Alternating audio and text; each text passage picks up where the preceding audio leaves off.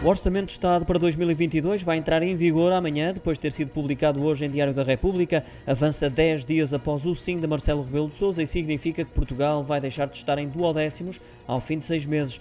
Entre as várias medidas está o desdobramento dos escalões de IRS, isto é, está prevista a criação de dois novos escalões através do desdobramento do terceiro e sexto escalões. Esta medida terá impacto no rendimento das famílias, mas apenas no próximo ano.